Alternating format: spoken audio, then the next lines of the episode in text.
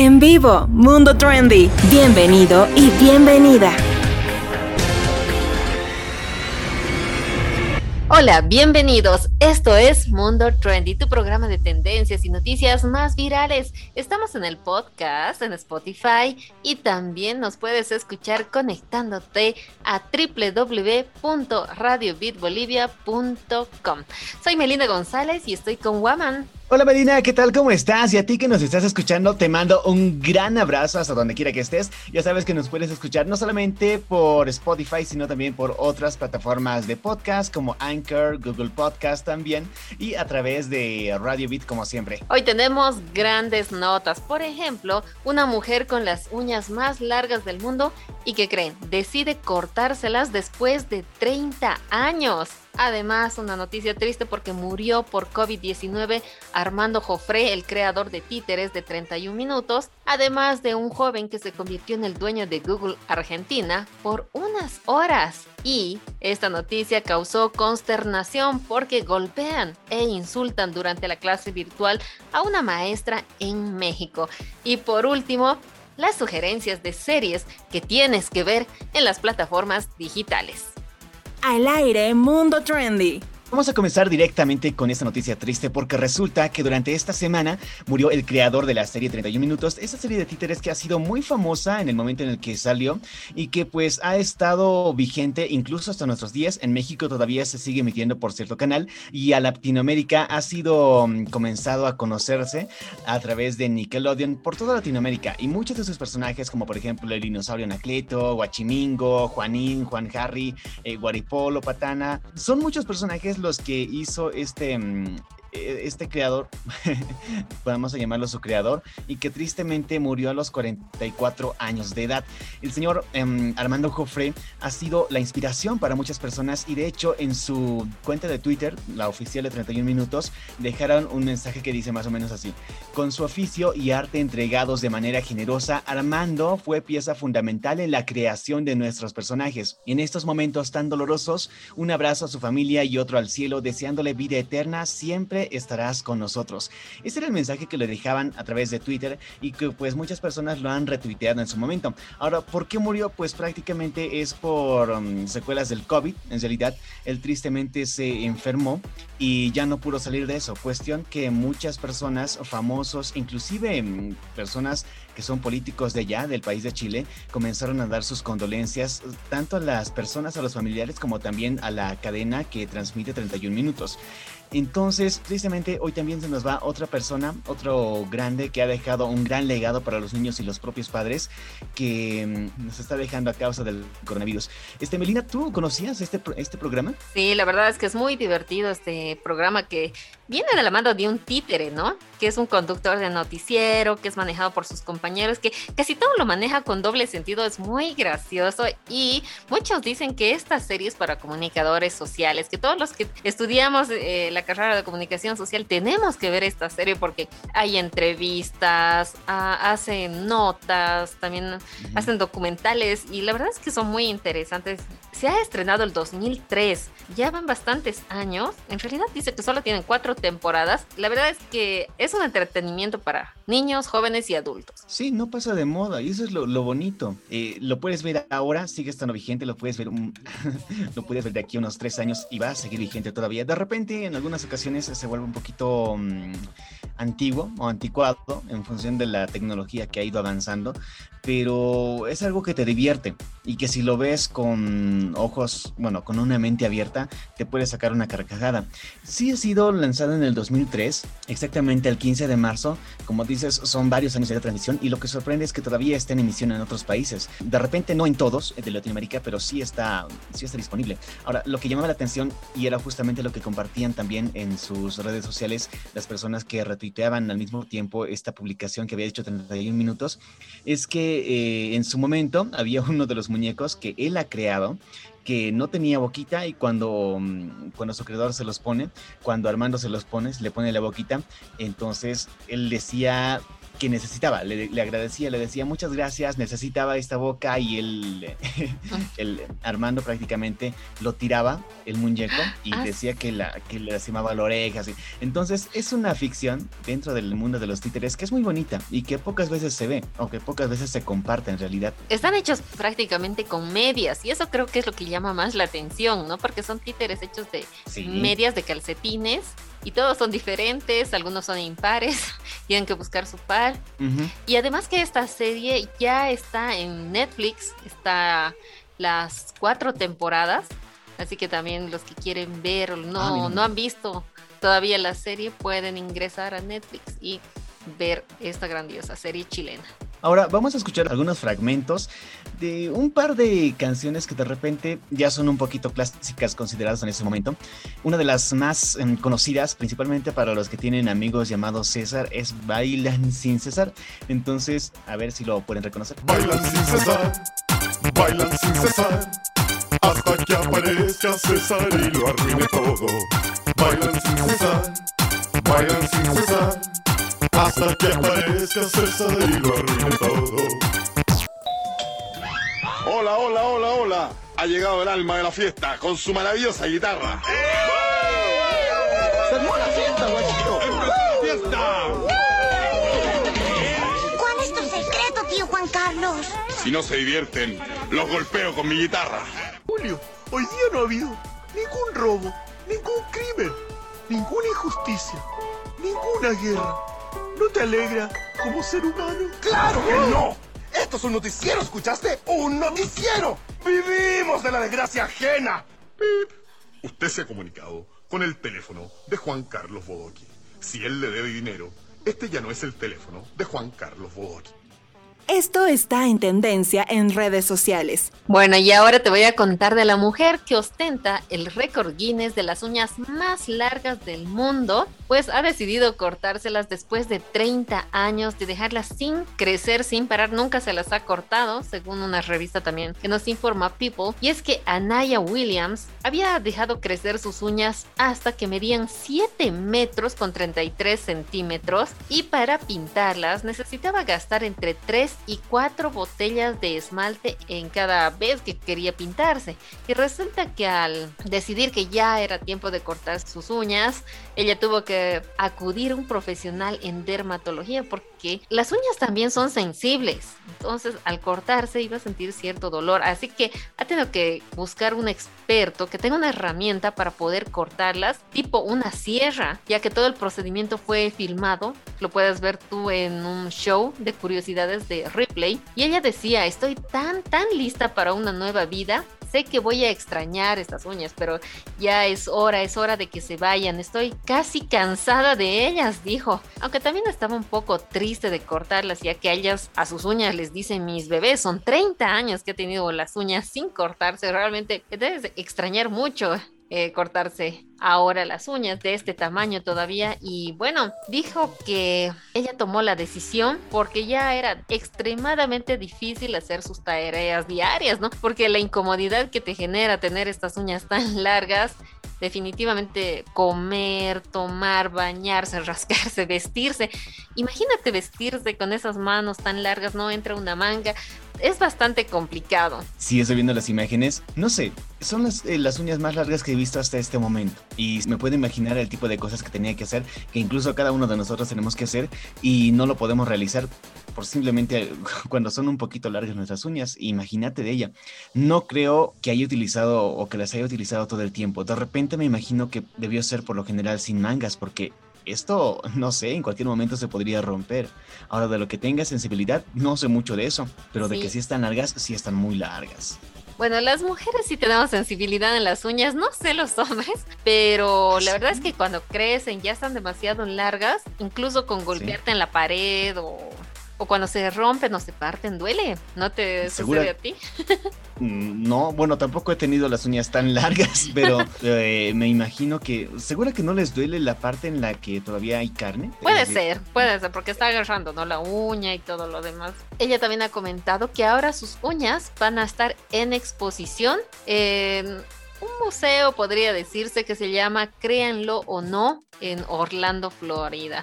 Así que están sus uñas expuestas, bien pintadas, para todas las personas que quieren ver esas largas, largas uñas que la verdad que hasta dan vueltas. Eh, me causa curiosidad cuántos metros medía eso, porque sí se ven demasiado largas. ¿Cuántos le calculas tú? Eh, ella dijo que son 7 metros con 33 centímetros. Porque está dentro ya de los récord Guinness con las uñas más largas del mundo. La verdad es que interesante. Pocas veces había escuchado. Sí sabía de los animalitos, de los perritos, por ejemplo, que sí tienen sensibilidad ellos sí en las mm. uñas y por eso que no les cortan totalmente desde, desde adentro, sino que con su debido espacio, pero de una persona es la primera vez que escucho. Y pero ahora ya sin uñas se ve más formal, de hecho. Claro, ya vuelve a ser una persona normal, común y corriente, como podría decirse, así que ahora ya pueden realizar también sus tareas cotidianas, ya va a poder vestirse, cocinar y hacer todas las actividades que tenía, incluso movilizarse de un lado al otro con esas uñas, tenía que ir en taxi, muy difícil poderte subir a una movilidad eh, pública, mejor dicho, tiene que ir siempre en una movilidad particular. Es bastante complicado, pero bueno, logra estar en el libro Guinness, ha, valido la pena. No, pero imagínate estar en un, en un bus público y tener que agarrar las monedas o los billetes o tener que agarrar tu, no sé, tu cartera, me imagino yo, o un bolígrafo siquiera para escribir, porque las uñas te perjudican. Yo creo que siempre iba con alguien, ¿no? Acompañada ya, que le ayude, le colabore. Sí, es bastante complicado. Y ella dice, con o sin uñas seguiré siendo la reina. Mis uñas no me hacen, yo hago mis uñas. Así que ella va a seguir diciendo, dice la reina, y bien por ella y por su actitud. Noticias que debes saber.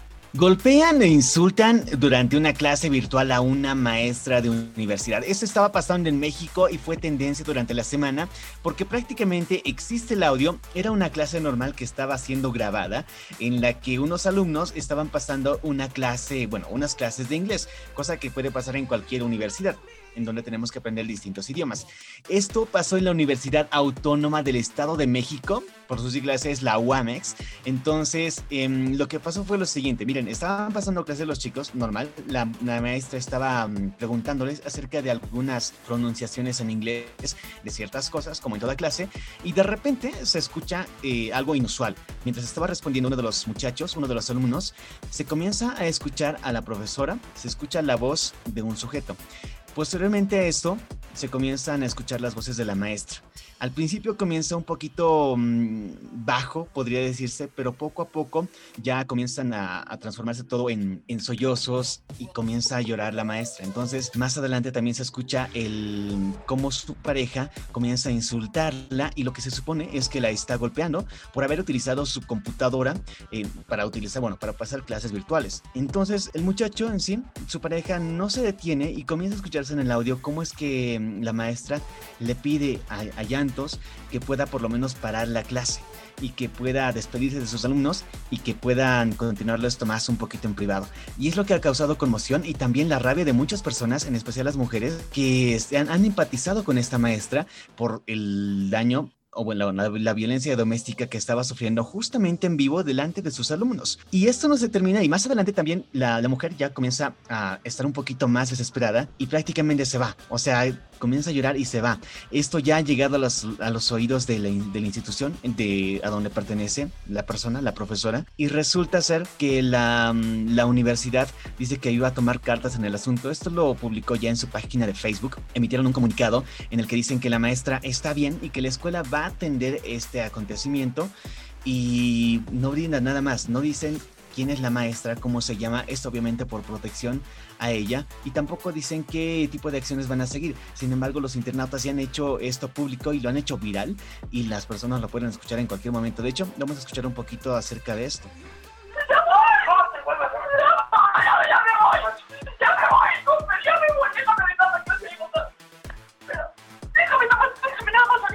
Los alumnos en realidad fueron los que estuvieron compartiendo el video en las redes sociales donde se escucha ¿no? la agresión a esta profesora. El video solo de un minuto y realmente consternado. Yo cuando lo he escuchado, lo he visto, definitivamente me ha dado mucha rabia, al mismo tiempo impotencia. Y bueno, la fiscalía ha dicho que ya está obrando de oficio para que se esclarezca ¿no? este caso, para garantizar protección y seguridad a la docente. Más bien que ellos pudieron viralizar este video porque Yo creo que ella estaba callada bastante tiempo para que el tipo le agreda. Presuntamente es porque le ha quitado la laptop y él le decía, ¿por qué usaste mi computadora? ¿Por qué hurgas? Algo así. Eh, la verdad que la agresión es bastante fuerte por una laptop, por usar algo. Y bueno, esperamos que realmente se esclarezca, ¿no? Es que cuando ya estás viviendo en pareja, o por lo menos conviviendo, utilizas las cosas de tu pareja para hacer de repente tus actividades cotidianas, porque quizás la maestra no tenía en ese momento una laptop o de repente no tenía una computadora y lo más cercano que puede ser para no fallar también, porque las instituciones lo piden, es utilizar este medio que nos sirve como herramienta de trabajo. Entonces, no sé, de repente no el primer caso, pero el primer caso que se hace así de viral, ya se habían compartido antes y hecho virales también otro tipo de acontecimientos que tienen que ver con las clases virtuales, pero que en ocasiones siempre es del maestro maestro hacia el alumno. Y por lo general siempre es así. De hecho, el año pasado se hizo viral también una nota, bueno, un video en el que la maestra eh, prácticamente le estaba dando por mm, perdida la materia, o por lo menos esa clase, a un alumno que estaba ahí presente, pero que se tuvo que desconectar. Y la maestra estaba mm, muy eh, incomprensible, se mostró muy incomprensible porque dijeron, persona que no está aquí, persona que yo no tomé en cuenta, y se hizo viral su comportamiento porque no era la única grabación que tenían, sino que tenían otras grabaciones también de la misma maestra, pero con otros alumnos en distintas clases o incluso continuaciones de ese mismo video.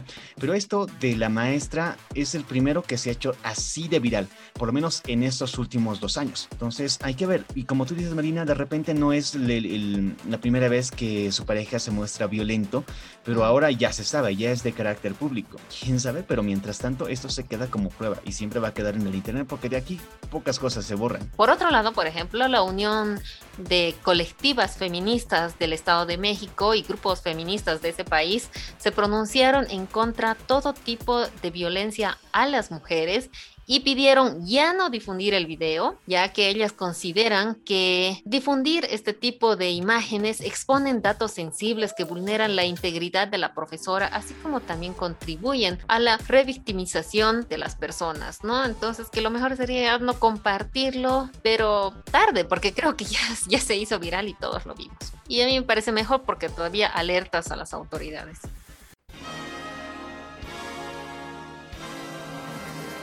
Hey, ¿qué tal? Soy Jesús Beltrán y te doy la bienvenida a un pequeño segmento dentro de Mundo Trendy, donde disfrutarás de lo ocurrido en la gala última de los Óscares, los Óscares 2021, que en definitiva dan cuenta de que han sido la peor presentación de los Óscares al momento. El rating fue bastante bajo. La película Nomadland fue la gran triunfadora de los Oscar 2021 en una ceremonia que se salió de lo habitual para adaptarse a los tiempos de la pandemia y que lamentablemente fue de más a menos. Nomadland fue elegida mejor película y su directora, Chloe Zhao, se convirtió en la primera mujer asiática y segunda mujer en ganar el Oscar a la mejor dirección. Aférense a la bondad que hay dentro de ustedes mismos y en los demás, dijo la cineasta en su discurso de agradecimiento. La protagonista de la película Frances McDormand obtuvo a su vez el Oscar a Mejor Actriz Principal, el tercero de su carrera. El resto de los premios estuvo muy repartido en una gala en la que se cambió el orden tradicional de anuncio de los ganadores. Las películas The Father, El Padre, Sound of Metal, El Sonido del Metal y Judas and the Black Messiah, Judas y el Mesías Negro ganaron dos premios cada una, así como My Riders Black Button, La Madre del Blues, Mank y Soul.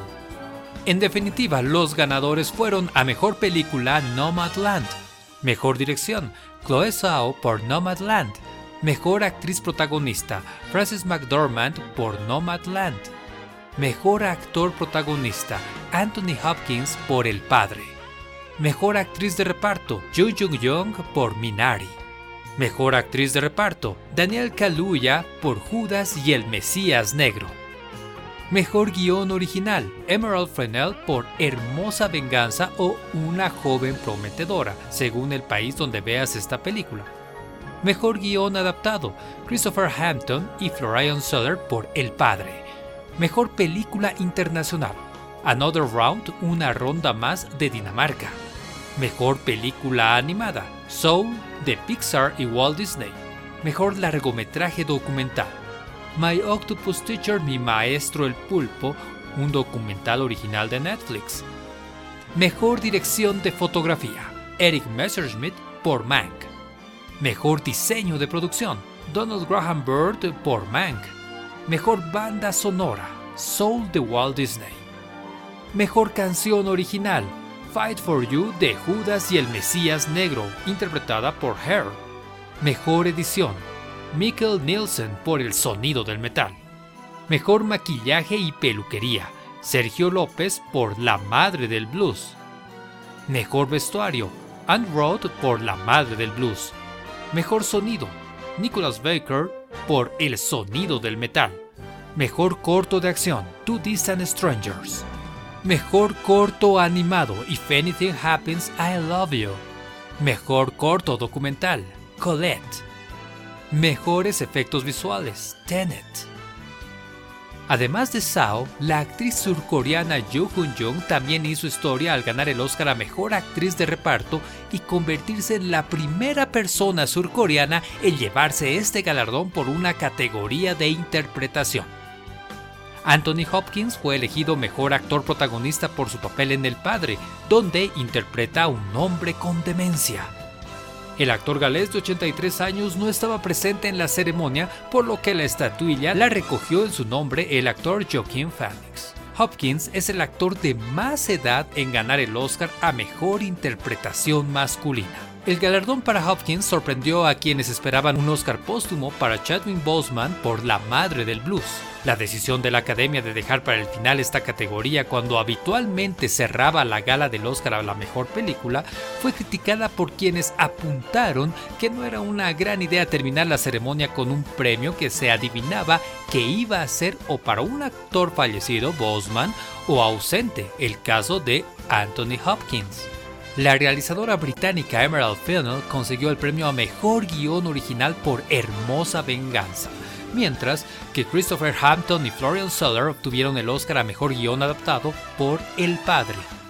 Chile, lamentablemente, no pudo celebrar la victoria de El Agente Topo, nominado a Mejor Documental de Larga Duración, premio que recayó finalmente en Mi Maestro el Pulpo.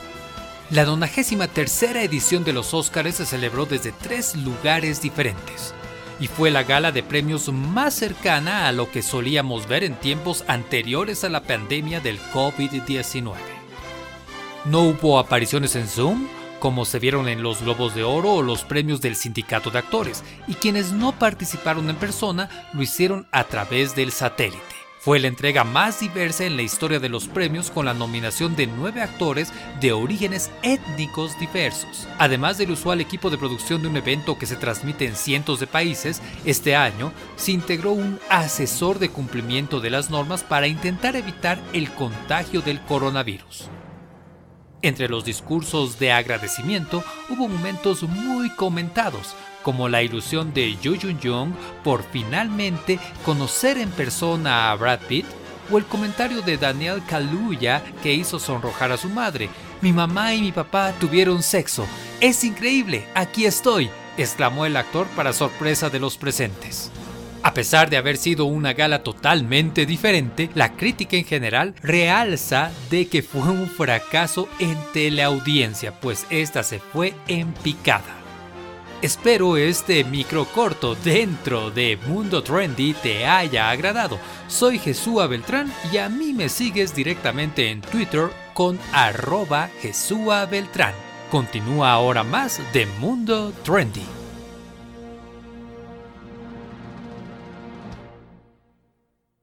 Esto está en tendencia en redes sociales. Y ahora les cuento que un argentino fue dueño de google.com.ar por unos minutos. Todo empezó más o menos a las 10.30 de la noche del pasado miércoles 21 de abril de este año, en el que mucha gente intentaba ingresar a Google Argentina, pero se encontraban con el mensaje de no puede acceder a este sitio web, seguido del mensaje error, que significa que el dominio solicitado no existe. Las redes sociales no tardaron en hacer eco y viralizar este mensaje hasta que un usuario de Twitter compartió una captura de pantalla de los detalles del dominio de Google Argentina, que es nick.arg, el sitio web encargado de la administración y registro del dominio de ese país. Para sorpresa de todos, esta plataforma se encontraba registrado a nombre de Nicolás Curoña. Así que rápidamente corrió la voz de que él había sido el nuevo dueño de esta plataforma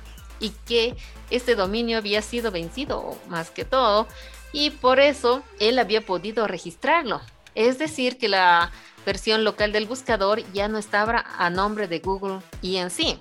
Curoña, a través de su Twitter, explicó que él había entrado a nick.ar y al ver que estaba disponible google.com.ar, decidió comprar ese dominio. Así de fácil. Quiero aclarar que yo entré a esta dirección, vi el nombre de google.com.ar disponible y lo compré legalmente como corresponde, dijo este joven. Adivina por cuánto. 230 dólares. Eh, fue dueño de este dominio solo por dos horas. Dice que lo compró de buena fe.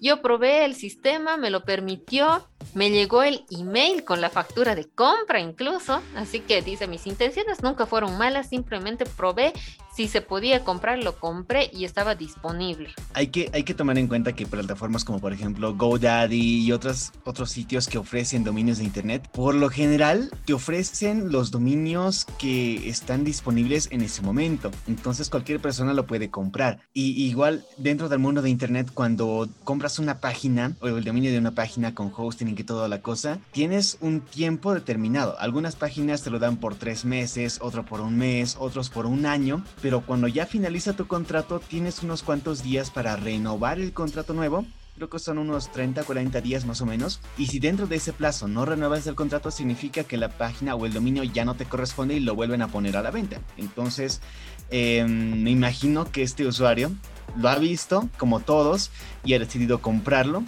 Y pues se dio. Ahora, lo, gracioso es que las plataformas sí te piden en ese momento una forma de pago, que por lo general es tarjeta de crédito. Ahora, si se lo devolvieron o no el dinero, creo que ya corresponde mucho de, de la plataforma en donde lo ha comprado. Lastimosamente él comenta que nunca le devolvieron la plataforma. Ellos, los de Google, cuando vieron la falla, ya la recuperaron, recuperaron su .com y su plataforma y no, no le, no le repusieron el dinero. Él está esperando a ver que, de qué manera se procede. Pero por otro lado, Open Data Córdoba, una organización que hace seguimiento y rastreo a dominios que son de Argentina, indicó que ese dominio no estaba vencido. Así que fue una falla de que estuviera ahí a la venta. Además, detallaron mm. lo que tú mencionabas, que el vencimiento era para julio por lo que no podía haberse vencido esta, plataforma y que además, que como tú dices, tienen 30 días para renovar las personas, no, no se pone a la venta al instante si es que se hubiera vencido. Entonces, una vez transcurridos los 30 días después del vencimiento, las páginas asociadas al dominio dejan de estar disponibles, pero el titular aún tiene 15 días más para recuperar este dominio. En sí, no queda liberado ese instante. En la madrugada ya, desde la compañía, solo se limitaron a decir que se solucionó el problema, el inconveniente, pero no ofrecieron más detalles al respecto, no detallaron qué pasó, cuál fue el problema con esa plataforma de google.com.arc. Solo dijeron que ya está resuelto y bueno, siguen investigando las causas. Eso dijo el vocero de Google Argentina. O sea que prácticamente el dinero no se lo devolvieron. Mira, que son 30 dólares, no, 230 dólares. Sí. Por lo general, un dominio, eh, un dominio que encuentras en GoDaddy o de repente, en, bueno, no recuerdo exactamente, pero hay otras páginas, te dan un dominio por aproximadamente unos 13 dólares de inicio y después suben a 80 dólares o 50 dólares dependiendo de cada dominio. Mientras el dominio sea más conocido o sea más buscado o solicitado, entonces cuesta mucho más. Imagínate el de google.com.ar, tampoco estaba tan caro. He visto dominios que cuestan 2 mil dólares. Así que si tú lo ves, tú dices, esto está a la venta y te cuesta unos 200 dólares, ¿aprovecharías o no? Yo creo que sí. Yo me eh, compraría algún dominio. ¿No? Son grandes o sea, plataformas que sí te pueden generar dinero. Y sabemos que esta Claro, es una pero- multinacional. Pero imagínate que está a la venta youtube.com por 200 dólares. Bueno, dudarías Obviamente, también un poco, ¿no? En primero, que sí sea una estafa y en segunda, que me pase lo mismo que al, que al muchacho, porque son empresas grandes, son, son dominios que en algún momento los van a recuperar. Y si no mm, interactúan contigo para hacer una especie de negociación, bueno, con la página que te ha vendido el dominio sí lo van a hacer y te lo van a quitar. Y de repente como él, pues no te devuelven el dinero. Porque resulta que esta no es la primera vez que ocurre algo así con Google, porque en septiembre del 2015, Sanai Bet, un estudiante estadounidense, compró el dominio de google.com por solo 12 dólares. Sin embargo, la reacción fue rápida. Dice minutos después de la compra, Google Dominions la canceló y le devolvió ah, el dinero a su cuenta. Pero más bien a él lo devolvieron, cancelaron y le devolvieron. Eh, incluso él comentó después de este incidente, Google se contactó con él y le dieron una compensación económica por haber detectado ese error y ver que su plataforma estaba a la venta. Así que el estudiante solicitó que ese monto de los 12 dólares eh, se lo dieron a una ONG de la India. Así que, ¿qué crees? Google, que es tan buen samaritano, duplicó el monto y lo dio a la ONG. ¿No? Cosas que pasan. Recomendación para aquellas personas que quieren tener su página web, no compren dominios que son o le pertenecen a grandes empresas. Primera porque cuesta caro y segunda porque se los pueden quitar tal y como ha pasado con ese muchacho de Argentina. Al aire, Mundo Trendy. Comenzamos con las recomendaciones para las plataformas de streaming. Esta sugerencia es para los verdaderos cinéfilos que te dejará pensando un buen tiempo y unas largas horas. Esta película se llama 12 monos. Es del año 1995 y la encuentras en la plataforma de Netflix. El director es Terry Gilliam. Es una película protagonizada por Bruce Willis y Brad Pitt que nos lleva en una aventura muy adecuada también para nuestros tiempos, para nuestros tiempos actuales, ya que el protagonista es un prisionero en el año 2035 y se ofrece de voluntario para viajar al pasado y para conseguir una muestra del virus con la que podrá salvar a la humanidad. Al final de la película nos dejará muchas dudas, una idea y el pasado no se puede cambiar, solo podemos estar prevenidos ante el futuro, una película para pensar bastante. Por mi parte, yo te voy a recomendar una película que recién se estrena, que se llama La familia Mitchell contra las máquinas, en donde prácticamente eh, una familia que tiene que realizar un viaje se encuentra con que en medio viaje comienza a haber una revolución de robots. Es una película de animación, por cierto, en la que pues los androides, esos robots intentan acabar con toda la humanidad y solamente esta familia va a ser la encargada de salvar a la raza humana. Es una película muy divertida, si puedes ver los avances en cines y de hecho en Netflix que también está,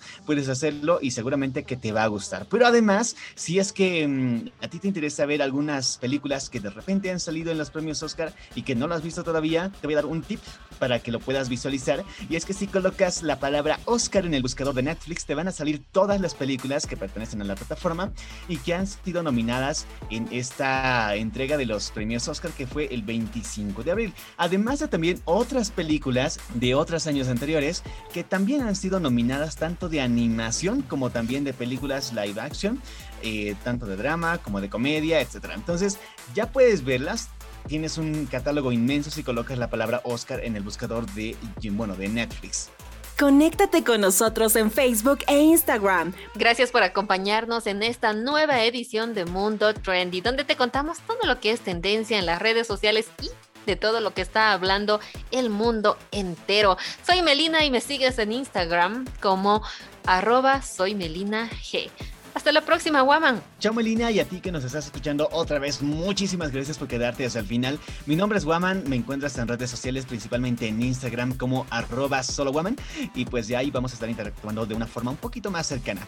Conmigo nos encontramos y también con Mundo Trendy la siguiente semana. Cuídate mucho, abrazos mil te mando a la distancia. Nos encontramos en la siguiente.